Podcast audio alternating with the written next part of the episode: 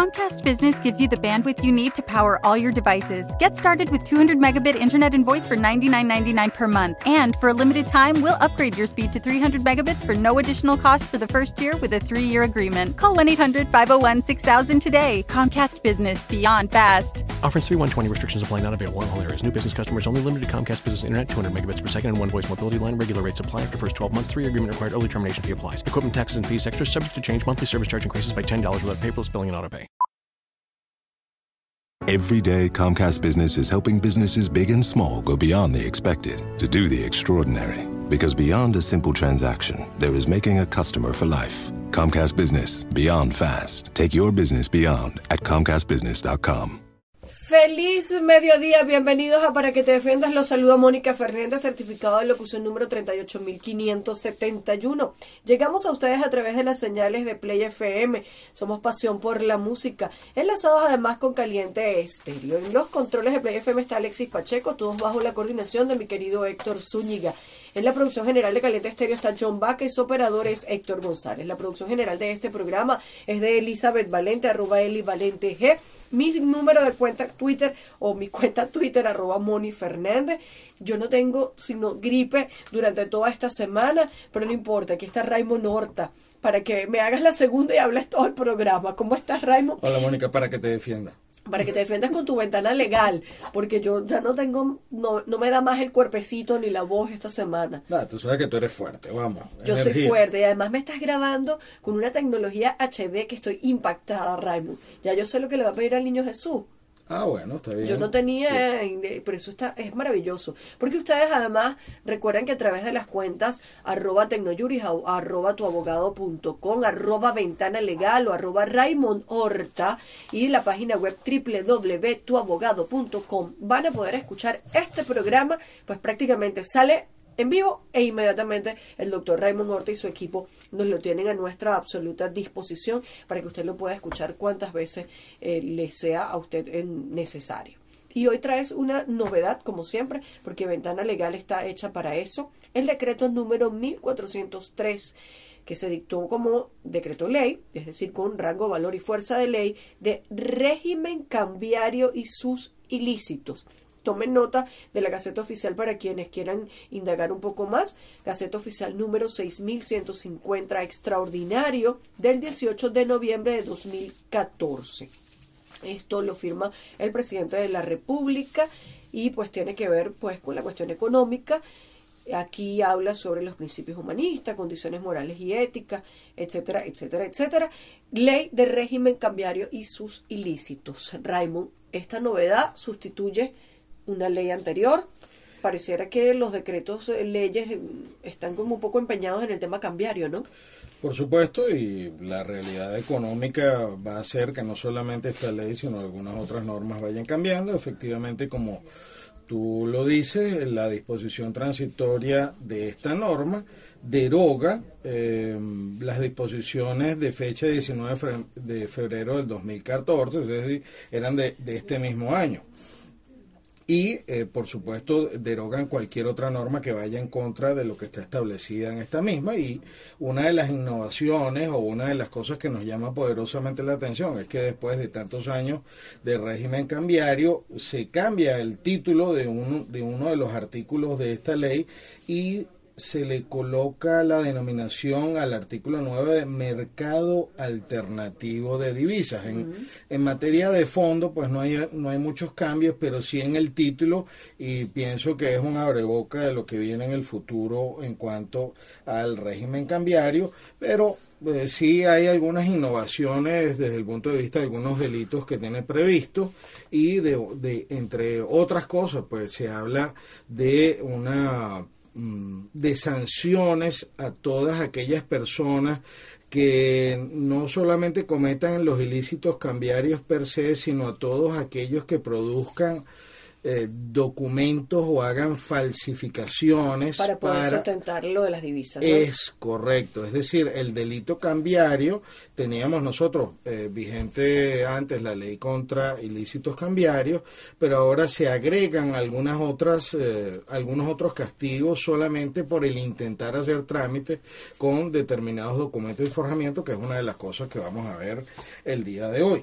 Eso es importante dado, pues, ya ustedes saben todo lo que ha pasado con los ilícitos cambiarios, las personas que vendieron sus cupos, que los llamaron a rendir declaración, muchos de ellos detenidos por más de 48, por 48 horas, los han imputado penalmente y pues viene toda esta necesidad del Estado de controlar.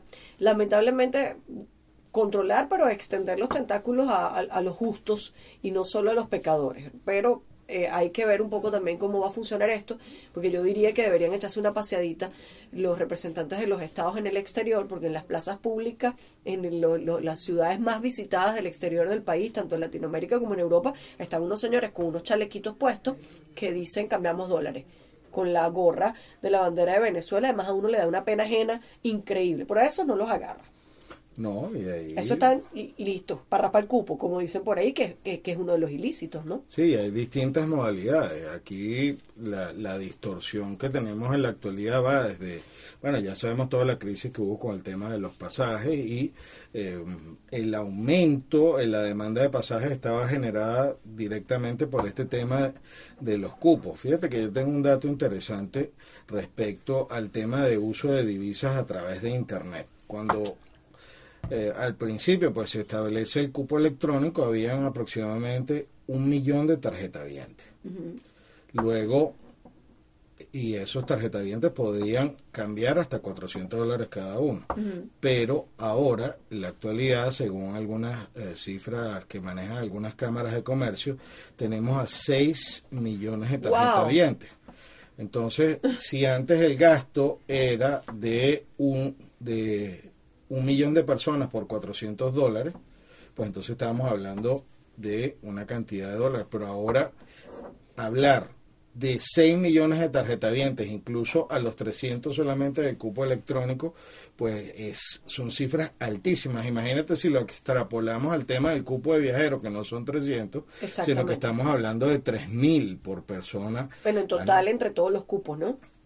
Entre el viajero, el de internet y Sumándolos todos según las últimas eh, resoluciones. Entonces, mucha gente ha visto el negocio. Se, se habla, mira. Saco la tarjeta de crédito y ya. Por favor, y, y, hay una política ahorita de entrega de tarjetas de crédito. Sí, pero, pero no solamente la banca pública, sino la banca privada, porque hay un exceso de liquidez. Yo no soy el mejor especialista, pero tampoco hay que ser especialista para, entenderlo. Y la gente, pues, mucha gente que no viajaba antes, pues está viajando ahorita, este, buscando a esa gente con la gorrita afuera. Y bueno, aparte de disfrutar también un rato, ¿no? Así es. Les doy el dato. Ahorita resulta que Buenos Aires es un sitio deseado por estas personas que van a cambiar los cupos. Entonces se van, ya no vas para Miami, ya no vas para porque te puse poco cupo, no vas para Colombia. Bueno, toda esta gente del mercado ilegal tiene y lanza sus tentáculos por otros lugares. Vamos a escuchar, vamos a escuchar buena música. Seguimos con el doctor Raymond Horta, arroba Raymond Horta en este espacio Ventana Legal, con esta ley nueva que sale por decreto ley vinculada con el régimen cambiario. Enseguida volvemos. Estamos de regreso con el doctor Raymond Horta en su espacio Ventana Legal aquí en Para que te defiendas. Como siempre, eh, desde, desde que nosotros inventamos esto, Raymond, es maravilloso poder saber qué establecen las gacetas, qué dice o qué se, qué se, se dispone nuevo con este tema del decreto ley. Hemos tenido mucho trabajo este año cada vez hay más disposiciones.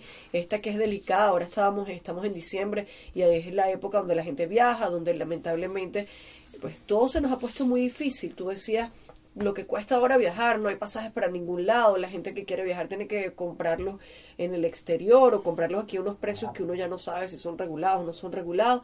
Pero bueno, siguen ocurriendo ilícitos cambiarios. Se aprobó ahora en noviembre esta ley de régimen cambiario eh, para precisamente tratar de controlar alguna de estas actividades ilegales. Esto fue en el mes de noviembre, está muy reciente, apenas está cumpliendo un mes esta semana esta disposición legal que ustedes la consiguen no solamente si ingresan a www.tuabogado.com, allí van a consultar la Gaceta Oficial número 6150 extraordinario del 18 de noviembre de 2014. Este es el decreto número 1403 del 13 de noviembre y precisamente Raymond hablábamos sobre estas disposiciones de la ley que en este momento está vigente que va más allá de lo que nosotros pensamos, porque además de eso va a tratar de controlar a las personas que ilegalmente expidan documentación para justificar la compra o el cambio de divisa. Sí, eh, como una anécdota, te digo, yo traté de viajar para un congreso de grafotécnica en Ecuador en octubre y no conseguí pasar.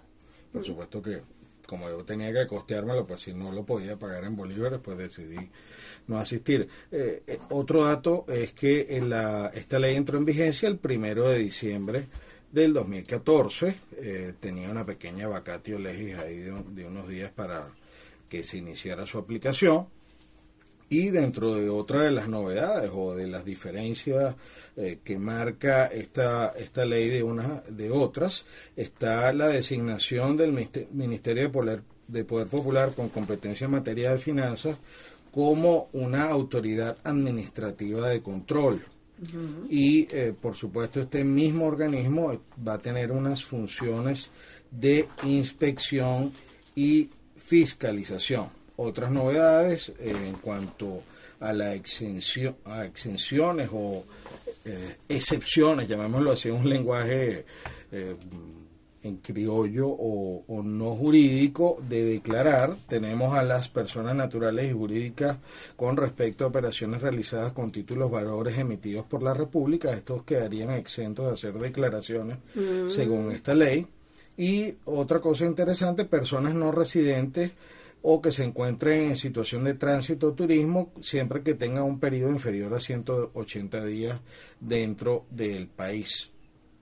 Entonces, eh, digamos que hay algunos cambios aquí importantes, pero hay algo que me parece bastante delicado y es una de las cosas de, por las cuales estamos haciendo este programa el día de hoy, que se, eh, se incorpora como ilícito cambiario la presentación de documentos o información falsa o forzada y tiene una pena de 1 a 3 años más unas eh, una 0.5 unidades tributarias por cada dólar del monto de la operación que se haya hecho con de esa manera ilegal. Y aquí quiero y, y, explica cuál es la documentación falsa. No, es que la ah. documentación falsa, y ahorita lo vamos a ver en detalle. Porque en definitiva, ¿qué se trata? ¿El pasaje o, No, tiene que ver con los recaudos que se presenten.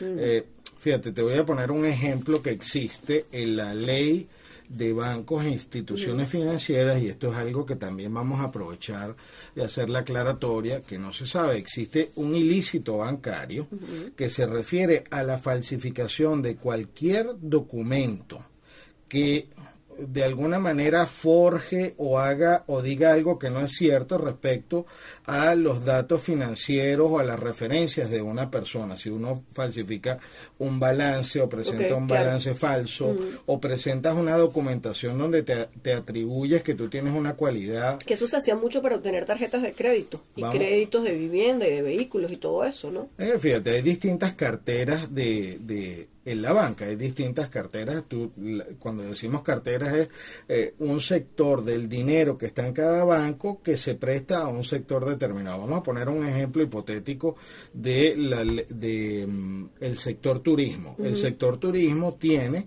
eh, préstamos a unos intereses bajísimos justamente para estimular el turismo. Si usted en la ley de bancos hace una falsificación y simula que usted tiene una empresa de turismo, hace todo el papeleo, constituye supuestamente una posada, un hotel y usted no tiene nada de eso, una empresa de maletín, estarías forjando o falsificando la información o incluso el, el falsificar una identidad o el colocar una compañía, cualquier tipo de documento que se presente que no se ajuste a la realidad o que no tenga soporte en esa ley va a entrar por ahí, porque ahorita hay mucha gente ofreciendo crédito, la gestoría, y mm. yo te meto este crédito por aquí y lo saco. Pero entonces ahora eh, eh, quise hacer la analogía porque en esta ley se establece este nuevo delito de, eh, de falsificación o la presentación de documentos forjados o falsificados. La gran pregunta es, normalmente, quienes expiden esa documentación que justifica el, el, el gastar el, cupo que se nos otorga ya no es Cadivi, ahora es el Sencoex, ¿no? Se llama ahora... Es el órgano encargado de la asignación de, de Ahora, eh, y con eso nos vamos a ir a, la, a, a, escuchar música, Remo. Ah, esas personas están en el exterior y esos hoteles que se dedican a esto están en el exterior. Y esas personas que te emiten una factura por un paquete turístico que prácticamente se te lleva el cupo están en el exterior. Y esas son las facturas que los venezolanos se traen en caso de que el ente cambiario los cite y les pida cuál es la justificación del gasto que se hizo en el exterior. ¿Cómo le van a comprobar? ¿Hay alguna actividad probatoria? que es lo que establece la nueva ley que por decreto ley estamos analizando de régimen cambiario? Nos lo va a contar el doctor Raymond Horta cuando regresemos de escuchar buena música enseguida.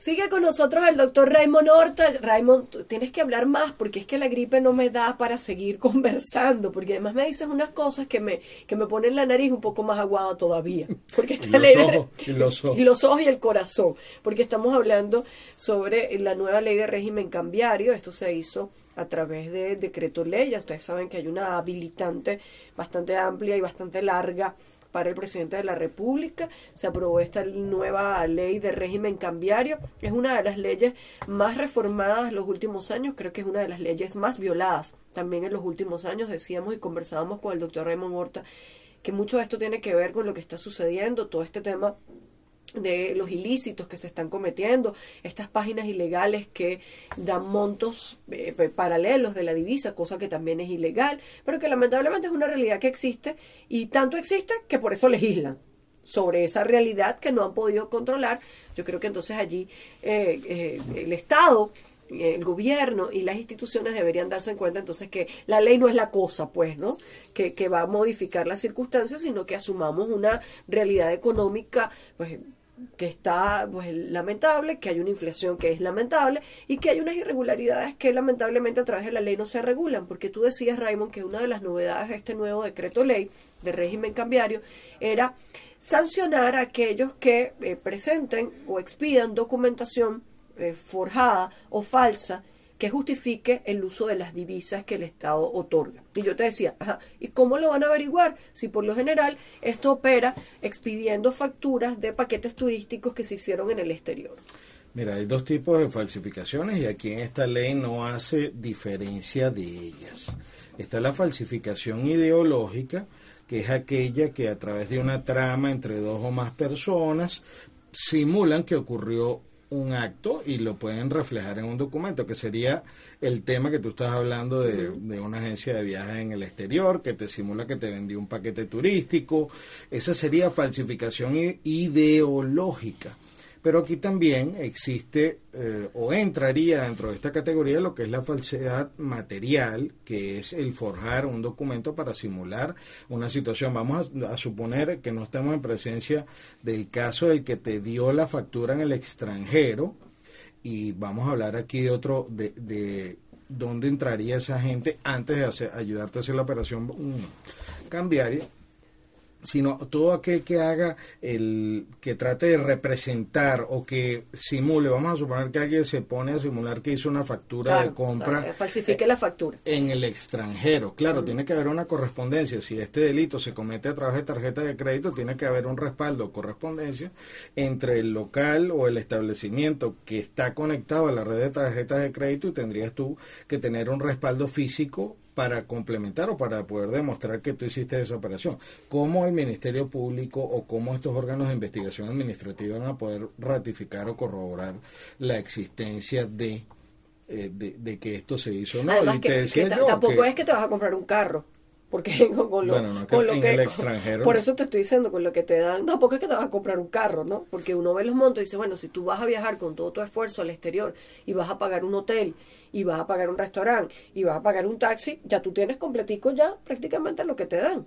Lamentablemente, ¿no? Sí, ahora incluso esto incentiva, este este modelo que tenemos incentiva el gasto. Tú dices, bueno, mira, si yo te si yo voy para un sitio y me dan 700, pero si me voy otro poquito más lejos, me voy para otro lado, me voy un poquito más lejos. Claro, ya la gente no va a Miami, va a Nueva York, va a Atlanta, va a otras ciudades. ¿no? Porque está, estás quintuplicando la asignación de, de, divisas y si es un grupo grande, pues con más razón. La idea, la idea sería el ahorro o, el, o la aplicación efectiva de estos cupos para como, derecho de todos los venezolanos. Pero todo el que se ponga a inventar documentos de viaje, de sustento, incluso aquí tenemos que tener bastante cuidado porque la falsificación, aquí también entraría la falsificación electrónica.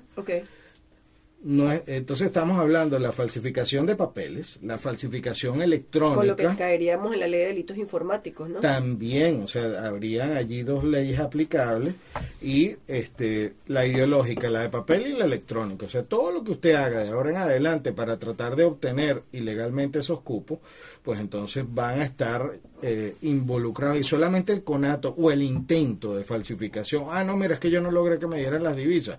Bueno, pero igual usted forjó documentos para la obtención de esas divisas. O tú que eres más penalista, eh, eh, delitos en grados de tentativa o que estuvieron, no, no se llegaron a, a cometer o no se perfeccionaron. ¿Qué pasó con todas esas empresas que descubrieron que no existían? que les dieron un montón de dólares y les asignaron dólares y todo eso. ¿Eso ha avanzado? ¿Has escuchado algo? Porque yo después del boom que escuché que tantos miles de dólares... ¿Te acuerdas del cadivismo? Claro, pero yo no escucho más nada de eso. ¿Será que, que, que siguió la investigación, que no siguió, que, que encontraron una manera distinta de evadir la responsabilidad penal? Vamos, vamos a buscarlo en Twitter a ver si encontramos. Arroba alguien, cuéntenme, a ver qué pasó con eso, ¿no? Mira, aquí hay otra cosa que pudiera, o sea, pudiera aplicarse a aquellos que eh, incentiven a la violación del régimen cambiario, lo que pasa es que no sería aplicable en el extranjero, pero dice en esta ley que todos aquellos que promuevan o estimulen la comisión de estos ilícitos cambiarios tendrán eh, serán sancionados con pena de prisión a dos a seis años y unas multas equivalentes a, eh, dice, cinco décimas de la unidad tributaria vigente para la fecha de su liquidación por cada dólar de los por cada dólar eh, que usted logre cambiar pues ilícitamente. Hay otras suspensiones que, que también son un cambio en esta ley. Vamos a hablar de esas suspensiones cuando regresemos a escuchar buena música, Raymond, para que la gente vaya tomando nota.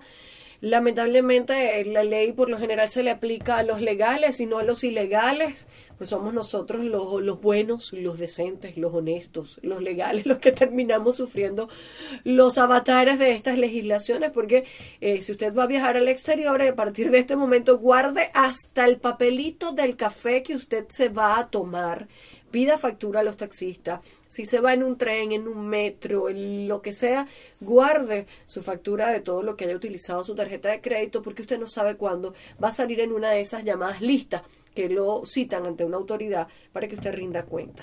Probablemente eso suceda y es mejor estar prevenido. Nosotros le contamos cómo a través del espacio de Ventana Legal que lleva con nosotros el doctor Raymond Horta. Arroba Raymond Horta, arroba Ventana Legal, arroba tuabogado.com para que ustedes tengan más información.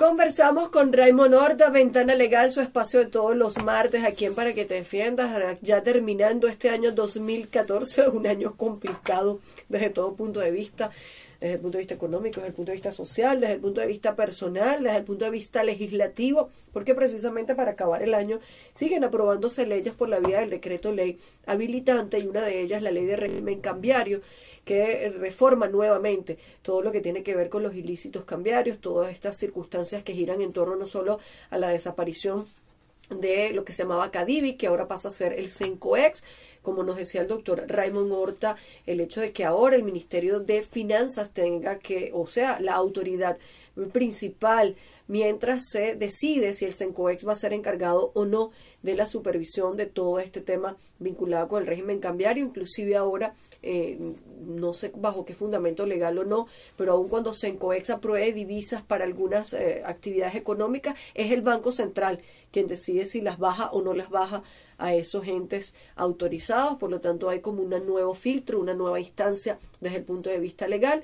Y retomando Raymond, pues mencionábamos que esto va tratando de controlar, o por lo menos en papel, va orientado a establecer más filtros y quedábamos sobre unas sanciones administrativas en definitiva vinculadas con una suspensión de otros eh, derechos, quizá pudiésemos decirlo. Eh, sí, eh, se hablan de unas suspensiones como penas accesorias o como, digamos, castigos adicionales a las sanciones penales. se establece la suspensión, por ejemplo, en el RUSAT por el mismo tiempo que el tribunal haga la condena. También hay un aumento. es una pena accesoria particular de la ley. Es correcto.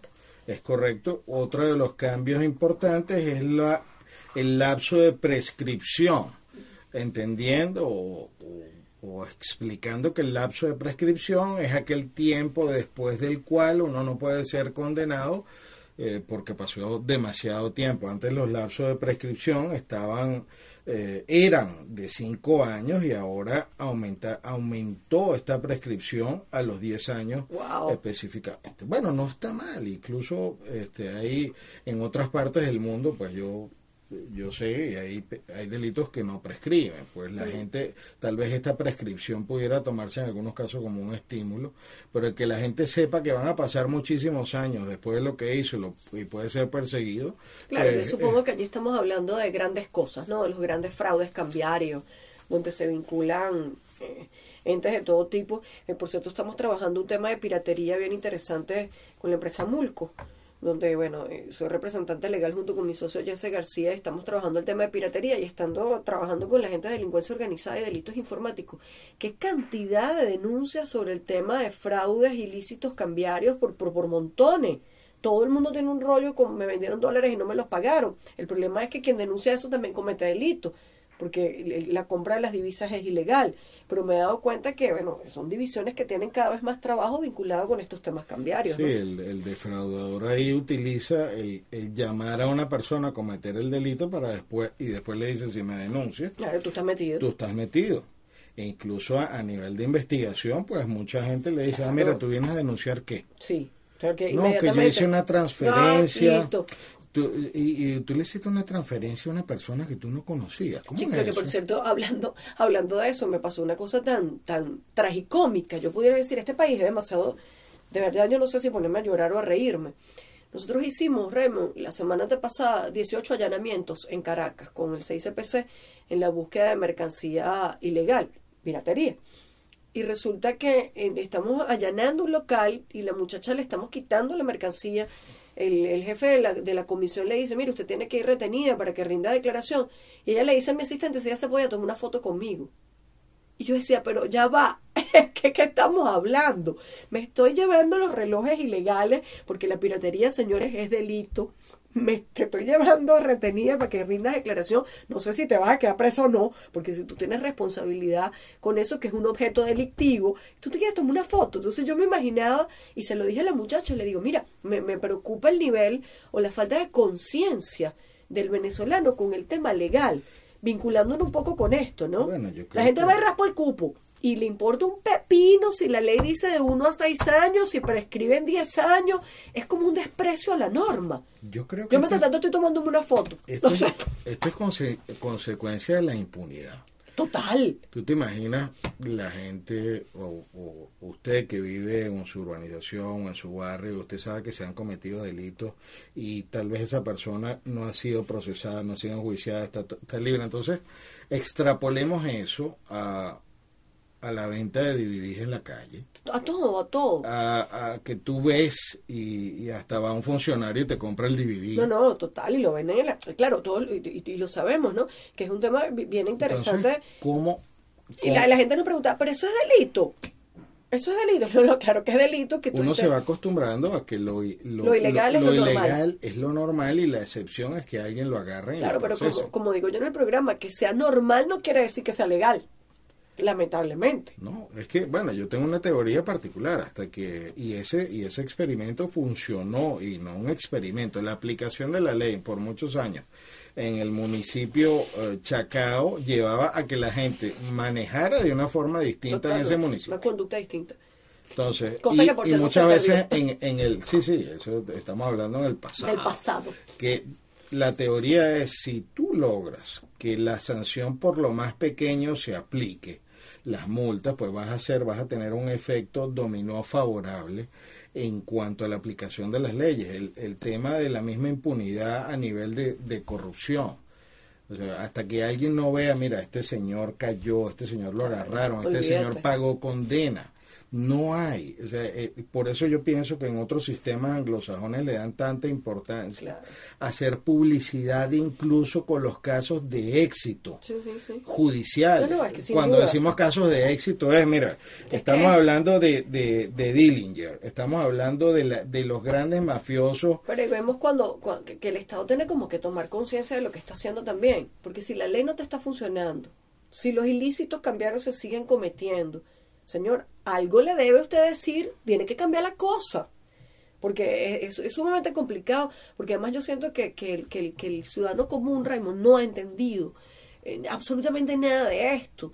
Entonces una persona que tiene su tarjeta de crédito, que se la dieron por el banco, porque es una cuenta de nómina, entonces llega un delincuente y le dice, yo te compro tu cupo en tanto. Esa señora que le dieron su tarjeta de crédito, porque está le dice, ah, imagínate tú, y me voy a ganar ese realero solamente por eso.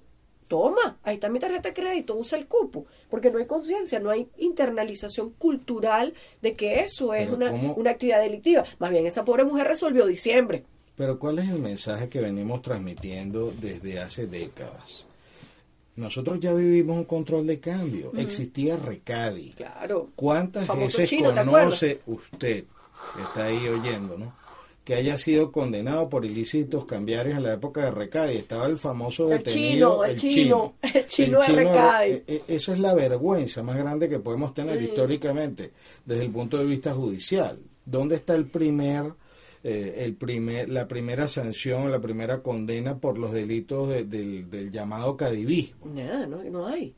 No hay. Y Entonces, volvemos a lo ese, mismo. ese es el mensaje. El mensaje es impunidad, no solamente en los delitos contra las personas, sino impunidad en los delitos económicos, en los delitos contra el patrimonio de la nación. La, ¿qué, ¿Qué está sucediendo? Las divisas. Ahorita cada vez Venezuela tiene menos divisas.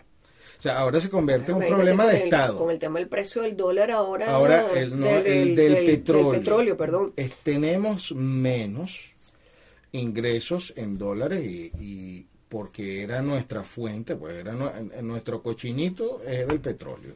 Ahora que baja a estos niveles, ahora Increíble. esto debería cobrar preponderancia, no solamente en el papel, sino en la aplicación judicial. Estábamos hablando hace rato que uno oye todo tipo de cuentos para que te metan y te saquen de listas. Uf.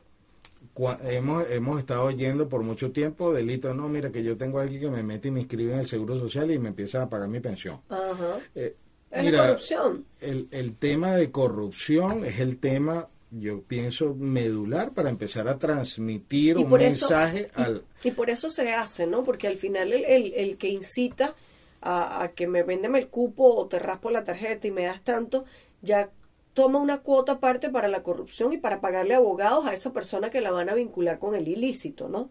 Entonces, el que lo hace ya sabe que lo van a sacar del problema. Son costos... Vuelvo al son- ejemplo de te estoy allanando, me estoy llevando los relojes, vas detenida, pero yo quiero una foto contigo. Es decir, O sea, la foto contigo es porque yo voy a salir de esto. eh, la foto contigo es porque no me importa lo que está pasando, me, me importa un No, pero pepino. él, él dice, mira, yo- no voy a pasar mucho tiempo por, por, Claro, por no. tener unos y- relojes aquí. Y el desprecio, Eh, el desprecio de la norma. Ah, es que eso es piratería, eso, es delito. Y yo le explicaba a esta muchacha, que además me medio molesté. Yo, yo después, bueno, per- perdí una fan, pues, pero no me importa. Pero yo le decía, mira, vamos a explicarte algo. Tú eres el homicida y los relojes son el muerto. ¿Tú me estás entendiendo? Tú te tomarías una foto así en el sitio del suceso, con el cadáver y tú siendo el homicida, porque delito es delito. O sea, el homicidio es un delito. Y el- la piratería es un delito. Y, el, el- el fraude cambiario o los ilícitos cambiarios son delito. Entonces, ¿hasta qué punto nosotros no entendemos en lo que nos estamos metiendo como ciudadanos? Y, y yo creo que está la clave de todo esto. Al final, solo pagan los que, como uno se va ahorita para el exterior y vienes con un poco de papeles que además pesan, porque con la facturita hasta de la última, el último refresco que te compraste. Casi la muchacha se toma la foto con el, con el reloj pirata y te lo enseña en la foto Totalmente, contigo. es que yo quedé muy, muy, porque además el jefe de la comisión me lo dice, como, mira, doctora, el- ella quiere una foto con usted. Yo le dije, pero ¿cómo que quiere una foto conmigo, chica? ¿Qué, falta de respeto es esta de no estar consciente de lo que estamos haciendo? Igual que la gente que me pone, eh, bueno, esos son ustedes que tienen plata para comprarse un mulco original. Primero, yo no lo compro, gracias a Dios soy abogado y soy imagen de la marca. Pero si tú no tienes plata para comprarte un carro, te lo robas.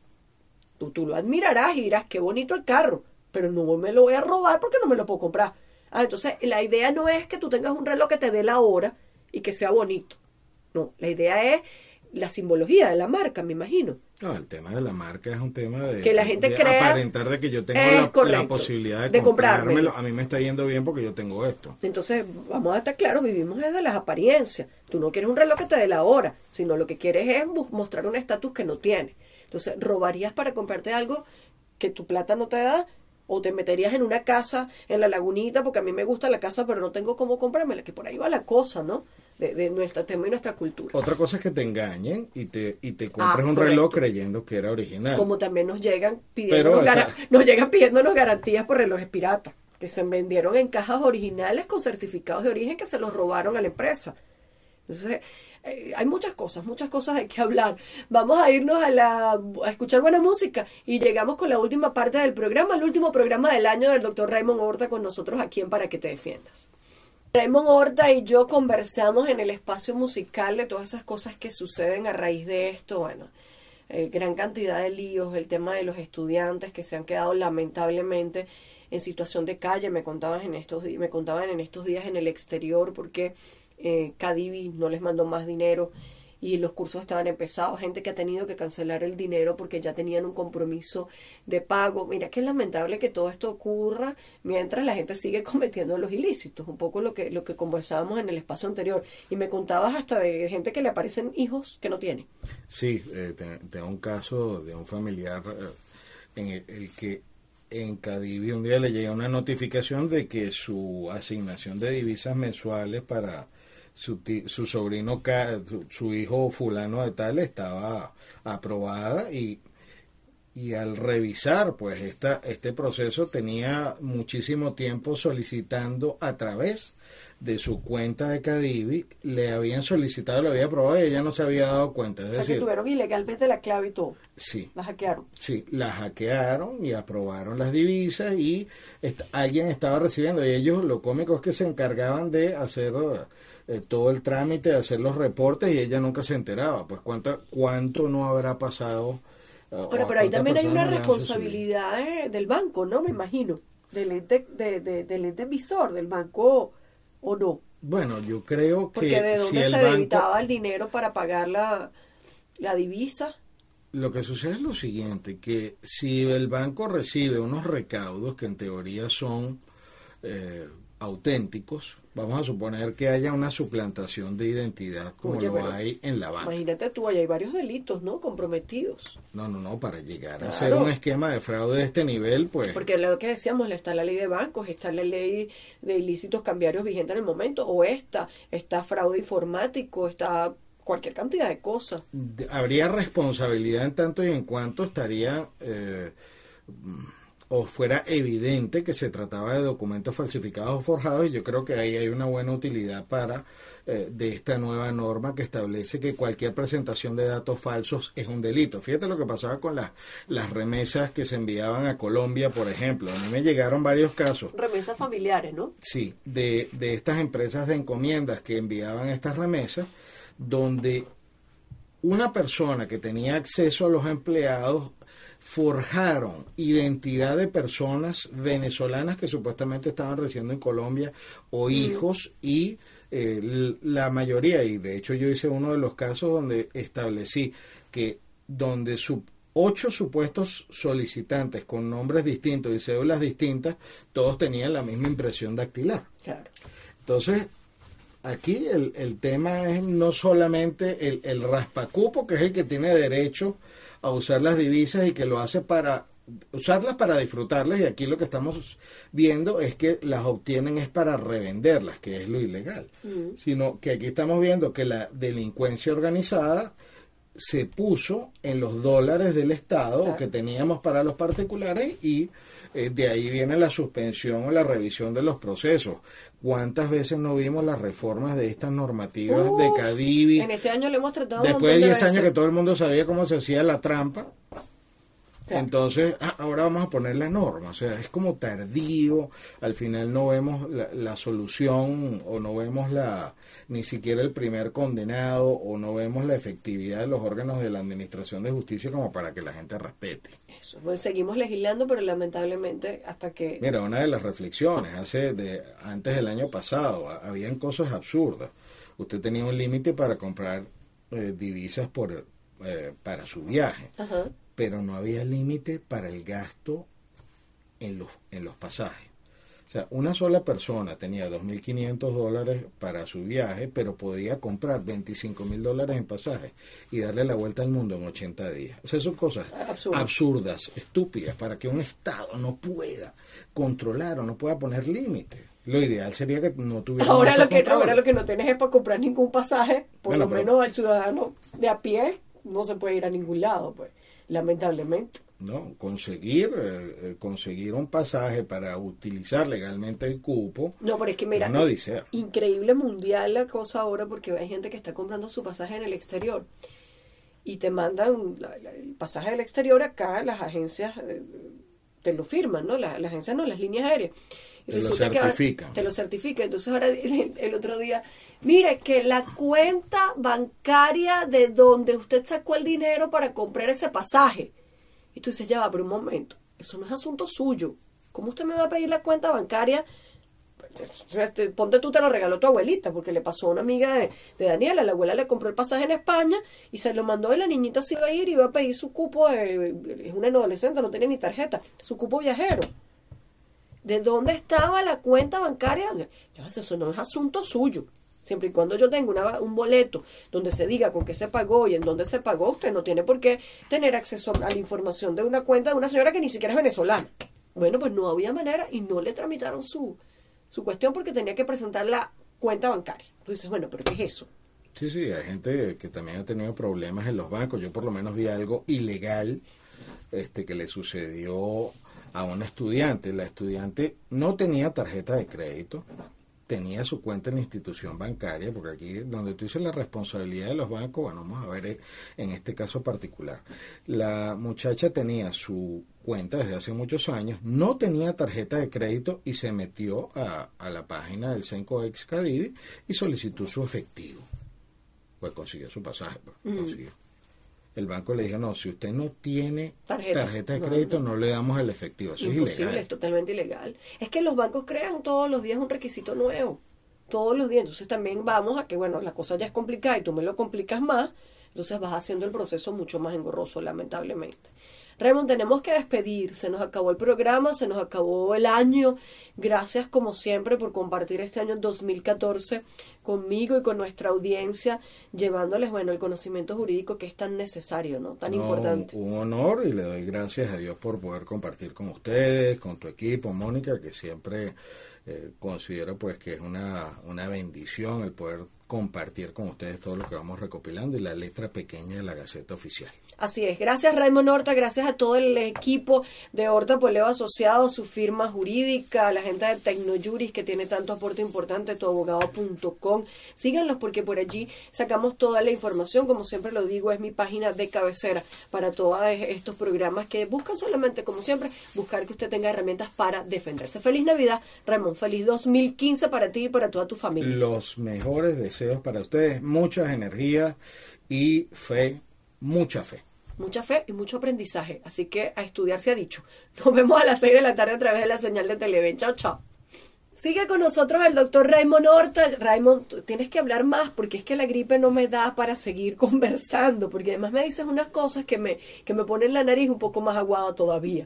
Porque Y esta los ley de- ojos, y los ojos. y los ojos y el corazón. Porque estamos hablando sobre la nueva ley de régimen cambiario. Esto se hizo a través de decreto ley. Ya ustedes saben que hay una habilitante bastante amplia y bastante larga para el presidente de la República. Se aprobó esta nueva ley de régimen cambiario. Es una de las leyes más reformadas en los últimos años. Creo que es una de las leyes más violadas también en los últimos años. Decíamos y conversábamos con el doctor Raymond Horta que mucho de esto tiene que ver con lo que está sucediendo, todo este tema de los ilícitos que se están cometiendo, estas páginas ilegales que dan montos eh, paralelos de la divisa, cosa que también es ilegal, pero que lamentablemente es una realidad que existe y tanto existe que por eso legislan sobre esa realidad que no han podido controlar.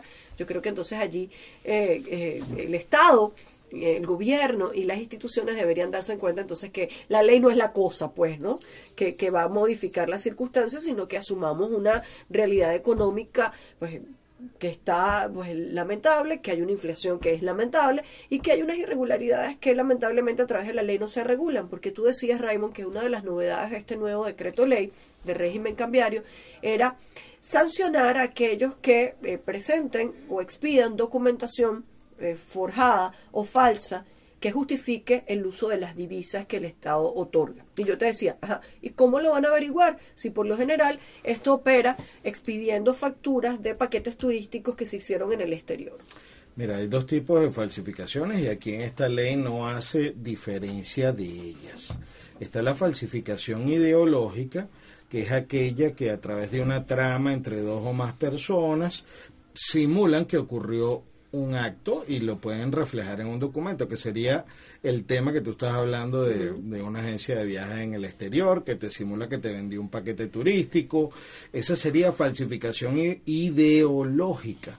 Pero aquí también existe eh, o entraría dentro de esta categoría lo que es la falsedad material, que es el forjar un documento para simular una situación. Vamos a, suponer que no estamos en presencia del caso del que te dio la factura en el extranjero y vamos a hablar aquí de otro, de, de dónde entraría esa gente antes de hacer, ayudarte a hacer la operación mm, cambiaria sino todo aquel que haga el que trate de representar o que simule, vamos a suponer que alguien se pone a simular que hizo una factura de compra, falsifique la factura en el extranjero. Claro, tiene que haber una correspondencia. Si este delito se comete a través de tarjeta de crédito, tiene que haber un respaldo o correspondencia entre el local o el establecimiento que está conectado a la red de tarjetas de crédito y tendrías tú que tener un respaldo físico para complementar o para poder demostrar que tú hiciste esa operación.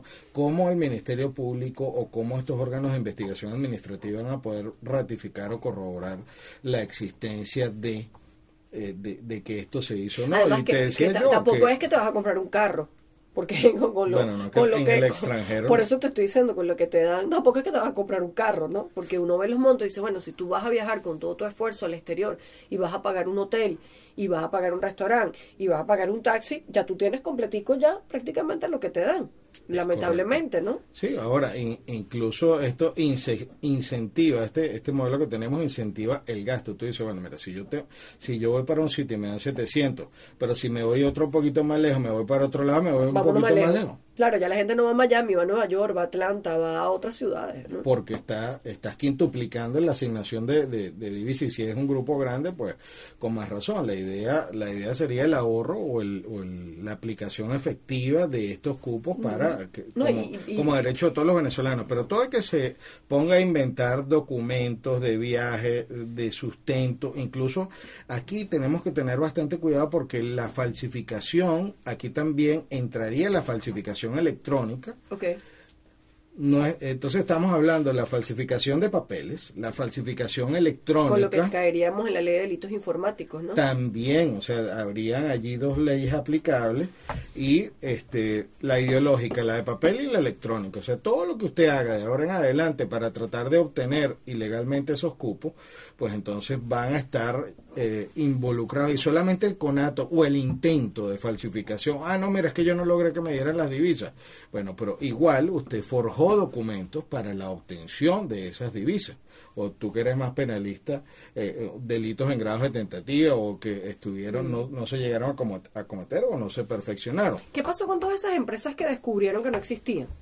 que les dieron un montón de dólares y les asignaron dólares y todo eso. ¿Eso ha avanzado? ¿Has escuchado algo? Porque yo después del boom que escuché que tantos miles de dólares... ¿Te acuerdas del cadivismo? Claro, pero yo no escuché más nada de eso.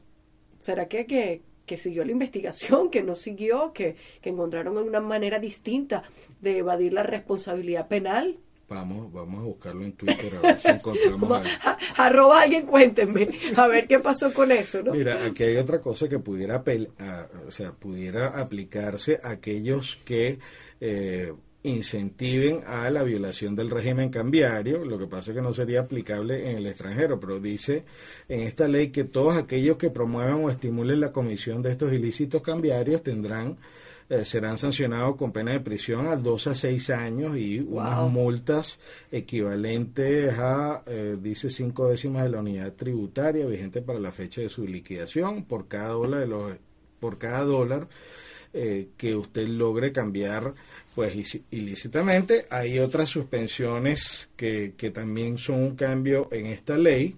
Vamos a hablar de esas suspensiones cuando regresemos a escuchar buena música, Raimo, para que la gente vaya tomando nota.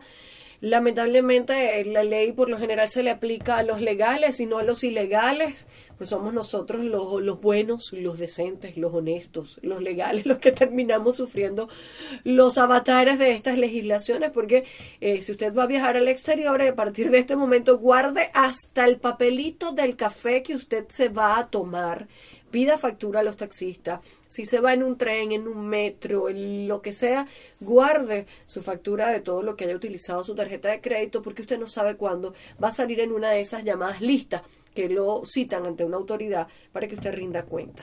Probablemente eso suceda y es mejor estar prevenido. Nosotros le contamos cómo a través del espacio de Ventana Legal que lleva con nosotros el doctor Raymond Horta. Arroba Raymond Horta, arroba Ventana Legal, arroba tuabogado.com para que ustedes tengan más información.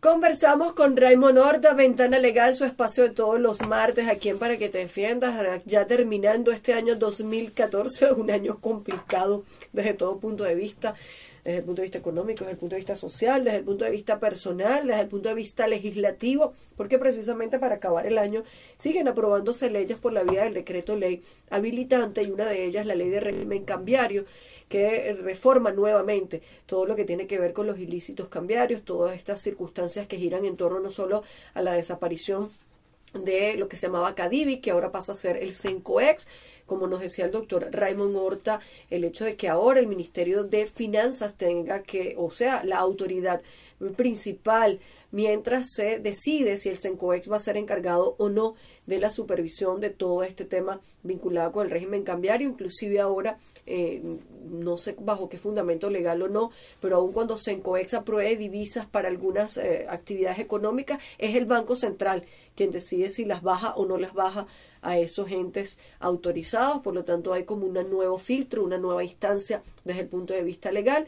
Y retomando Raymond, pues mencionábamos que esto va tratando de controlar, o por lo menos en papel, va orientado a establecer más filtros y quedábamos sobre unas sanciones administrativas en definitiva vinculadas con una suspensión de otros eh, derechos, quizá pudiésemos decirlo. Eh, sí, eh, se hablan de unas suspensiones como penas accesorias o como, digamos, castigos adicionales a las sanciones penales. se establece la suspensión, por ejemplo, en el RUSAT por el mismo tiempo que el tribunal haga la condena.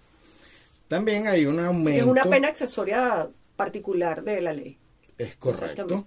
Es correcto. Otro de los cambios importantes es la, el lapso de prescripción, entendiendo o, o, explicando que el lapso de prescripción es aquel tiempo después del cual uno no puede ser condenado eh, porque pasó demasiado tiempo. Antes los lapsos de prescripción estaban eh, eran de 5 años y ahora aumenta, aumentó esta prescripción a los 10 años específicamente. Bueno, no está mal, incluso este, hay en otras partes del mundo, pues yo yo sé, y hay, hay delitos que no prescriben, pues la gente, tal vez esta prescripción pudiera tomarse en algunos casos como un estímulo, pero que la gente sepa que van a pasar muchísimos años después de lo que hizo y puede ser perseguido. Claro, yo pues, supongo que allí estamos hablando de grandes cosas, ¿no? De los grandes fraudes cambiarios, donde se vinculan... Eh, entes de todo tipo. Eh, por cierto, estamos trabajando un tema de piratería bien interesante con la empresa Mulco donde, bueno, eh, soy representante legal junto con mi socio Jesse García, estamos trabajando el tema de piratería y estando trabajando con la gente de delincuencia organizada y delitos informáticos. ¿Qué cantidad de denuncias sobre el tema de fraudes ilícitos cambiarios por, por, por montones? Todo el mundo tiene un rollo con me vendieron dólares y no me los pagaron. El problema es que quien denuncia eso también comete delito porque la compra de las divisas es ilegal. Pero me he dado cuenta que, bueno, son divisiones que tienen cada vez más trabajo vinculado con estos temas cambiarios. Sí, el, defraudador ahí utiliza el, llamar a una persona a cometer el delito para después, y después le dice si me denuncia. Claro, tú estás metido. Tú estás metido. E incluso a, nivel de investigación, pues mucha gente le dice, ah, mira, tú vienes a denunciar qué. Sí. no, que yo hice una transferencia. Tú, y, tú le hiciste una transferencia a una persona que tú no conocías. ¿Cómo que por cierto, hablando, hablando de eso, me pasó una cosa tan, tan tragicómica. Yo pudiera decir, este país es demasiado de verdad yo no sé si ponerme a llorar o a reírme. Nosotros hicimos, Remo, la semana pasada 18 allanamientos en Caracas con el 6CPC en la búsqueda de mercancía ilegal, piratería. Y resulta que eh, estamos allanando un local y la muchacha le estamos quitando la mercancía. El, el jefe de la, de la comisión le dice, mire, usted tiene que ir retenida para que rinda declaración. Y ella le dice a mi asistente si ella se puede tomar una foto conmigo. Y yo decía, pero ya va, ¿qué, ¿qué estamos hablando? Me estoy llevando los relojes ilegales porque la piratería, señores, es delito. Me te estoy llevando retenida para que rindas declaración. No sé si te vas a quedar preso o no, porque si tú tienes responsabilidad con eso que es un objeto delictivo, tú te quieres tomar una foto. Entonces yo me imaginaba y se lo dije a la muchacha, le digo, mira, me, me preocupa el nivel o la falta de conciencia del venezolano con el tema legal vinculándonos un poco con esto, ¿no? Bueno, yo creo la gente que- va y raspa el cupo y le importa un pepino si la ley dice de 1 a 6 años, si prescriben 10 años, es como un desprecio a la norma. Yo creo que Yo mientras tanto estoy tomándome una foto. esto No es, sé, esto es conse- consecuencia de la impunidad. total. ¿Tú te imaginas la gente o, o usted que vive en su urbanización, en su barrio, usted sabe que se han cometido delitos y tal vez esa persona no ha sido procesada, no ha sido enjuiciada, está, está libre? Entonces, extrapolemos eso a, a la venta de DVDs en la calle, A todo, a todo. a, a que tú ves y, y hasta va un funcionario y te compra el DVD. No, no, total, y lo ven en la... Claro, todo, y, y- y lo sabemos, ¿no? Que es un tema bi- bien interesante. Entonces, ¿cómo? y la, la gente nos pregunta, ¿pero eso es delito? ¿Eso es delito? No, no, claro que es delito que tú uno se va acostumbrando a que lo, i- Lo ilegal es lo normal. ilegal es lo normal y la excepción es que alguien lo agarre en Claro, pero como, como digo yo en el programa, que sea normal no quiere decir que sea legal. Lamentablemente. No, es que, bueno, yo tengo una teoría particular hasta que, y ese, y ese experimento funcionó, y no un experimento, la aplicación de la ley por muchos años en el municipio eh, Chacao llevaba a que la gente manejara de una forma distinta en ese municipio. Una conducta distinta. Entonces, Cosa y, que por y cierto muchas veces en, en el, sí, sí, eso estamos hablando en el pasado. Del pasado. que la teoría es si tú logras que la sanción por lo más pequeño se aplique, las multas, pues vas a hacer, vas a tener un efecto dominó favorable en cuanto a la aplicación de las leyes. El, el tema de la misma impunidad a nivel de, de corrupción. O sea, hasta que alguien no vea, mira, este señor cayó, este señor lo agarraron, este olvídate. señor pagó condena. No hay. O sea, eh, por eso yo pienso que en otros sistemas anglosajones le dan tanta importancia Claro. hacer publicidad incluso con los casos de éxito Sí, sí, sí. judiciales. No, no, es que sin Cuando duda. decimos casos de éxito es, mira, estamos es- hablando de, de, de Dillinger, estamos hablando de, la, de los grandes mafiosos. Pero vemos cuando, cuan- que, que el Estado tiene como que tomar conciencia de lo que está haciendo también. Porque si la ley no te está funcionando, si los ilícitos cambiaron se siguen cometiendo, señor, algo le debe usted decir, tiene que cambiar la cosa. Porque es, sumamente complicado, porque además yo siento que el ciudadano común, Raymond, no ha entendido eh, absolutamente nada de esto. Entonces una persona que tiene su tarjeta de crédito, que se la dieron por el banco, porque es una cuenta de nómina, entonces llega un delincuente y le dice, yo te compro tu cupo en tanto. Esa señora que le dieron su tarjeta de crédito, porque está le dice, ah, imagínate tú, y me voy a ganar ese realero solamente por eso. Toma, ahí está mi tarjeta de crédito, usa el cupo, porque no hay conciencia, no hay internalización cultural de que eso es una, una actividad delictiva. Más bien, esa pobre mujer resolvió diciembre. Pero ¿cuál es el mensaje que venimos transmitiendo desde hace décadas? Nosotros ya vivimos un control de cambio. Existía Recadi. Claro. ¿Cuántas veces chino, ¿te conoce usted, que está ahí oyendo, ¿no? que haya sido condenado por ilícitos cambiarios en la época de Recadi? Estaba el famoso El detenido, chino, el chino, el chino de Recadi. eh, eh, Eso es la vergüenza más grande que podemos tener históricamente desde el punto de vista judicial. ¿Dónde está el primer eh, el primer, la primera sanción, la primera condena por los delitos de- del, del llamado cadivismo. Nada, no, no hay. No hay. Y Entonces, volvemos a lo ese, mismo. ese es el mensaje. El mensaje es impunidad, no solamente en los delitos contra las personas, sino impunidad en los delitos económicos, en los delitos contra el patrimonio de la nación. La, ¿qué, ¿Qué está sucediendo? Las divisas. Ahorita cada vez Venezuela tiene menos divisas.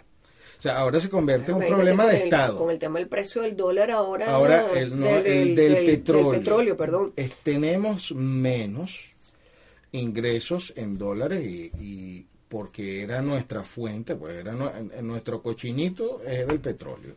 Ahora que baja a estos niveles, ahora Increíble. esto debería cobrar preponderancia, no solamente en el papel, sino en la aplicación judicial. Estábamos hablando hace rato que uno oye todo tipo de cuentos para que te metan y te saquen de listas. Uf.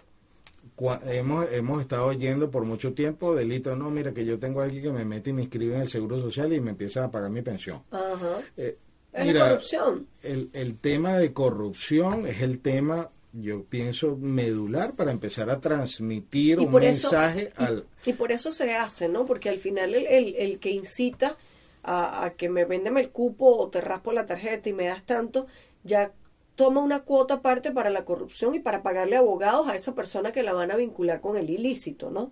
Entonces, el que lo hace ya sabe que lo van a sacar del problema. Son costos. Vu- Vuelvo al son- ejemplo de te estoy allanando, me estoy llevando los relojes, vas detenida, pero yo quiero una foto contigo. Es decir, O sea, la foto contigo es porque yo voy a salir de esto. eh, la foto contigo es porque no me importa lo que está pasando, me, me importa No, un pepino. él, él dice, mira, yo- Claro. yo, no voy a pasar mucho tiempo por, por, Claro, por no. tener unos y- relojes aquí. Y el desprecio, Eh, el desprecio de la norma. Ah, es que eso es piratería, eso, eso es delito. Y yo le explicaba a esta muchacha, que además me medio molesté. Yo, yo después, bueno, per- perdí una fan, pues, pero no me importa. Pero yo le decía, mira, vamos a explicarte algo. Tú eres el homicida y los relojes son el muerto. ¿Tú me estás entendiendo? Tú te tomarías una foto así en el sitio del suceso, con el cadáver y tú siendo el homicida, porque delito es delito. O sea, el homicidio es un delito. Y el- la piratería es un delito. Y, el, el- el fraude cambiario o los ilícitos cambiarios son delito. Entonces, ¿hasta qué punto nosotros no entendemos en lo que nos estamos metiendo como ciudadanos? Y, yo creo que ahí está la clave de todo esto. Al final, solo pagan los que, como uno se va ahorita para el exterior y vienes con un poco de papeles que además pesan. It's a rainy night in Taipei, and a young couple is watching as money gushes out of an ATM while two Russian men frantically stuff it into duffel bags.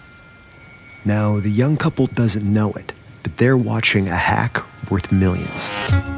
Here on Hacked, I, Jordan Blumen, And I, Scott Francis Winder. take listeners on a trip into the world of cybercrime, social engineering, and a good old fashioned con.